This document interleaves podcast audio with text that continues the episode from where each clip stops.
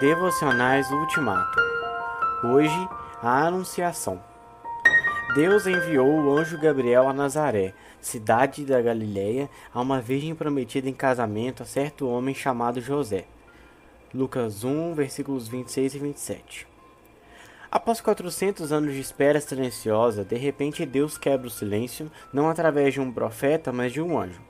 A mensagem que Gabriel trouxe a Nazaré deixou Maria perplexa, em parte porque ela seria mãe, embora fosse solteira e virgem, e em parte por causa dos três títulos superlativos que seu filho receberia.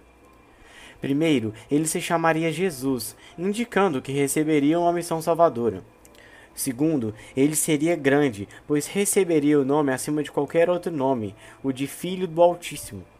Maria não entendeu o significado dessa expressão da mesma forma que nós o entendemos quando dizemos que Jesus é o Filho de Deus. Mas certamente ele seria o Messias, uma vez que o Filho de Deus era um título reconhecidamente messiânico. Terceiro, ele reinaria sobre Israel para sempre. Na verdade, seu reino nunca teria fim. Salvador, Filho e Rei foram esses três títulos que o anjo disse a Maria que ele receberia. Não é à toa que Maria ficou perturbada, ou mesmo confusa com a mensagem do anjo. Ela então perguntou a ele como tudo isso aconteceria, e Gabriel respondeu de forma majestosa: O Espírito Santo virá sobre você, e o poder do Altíssimo a cobrirá com a sua sombra.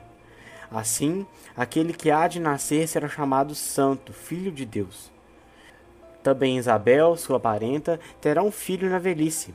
Aquela que diziam ser estéreo já está em seu sexto mês de gestação pois nada é impossível para Deus.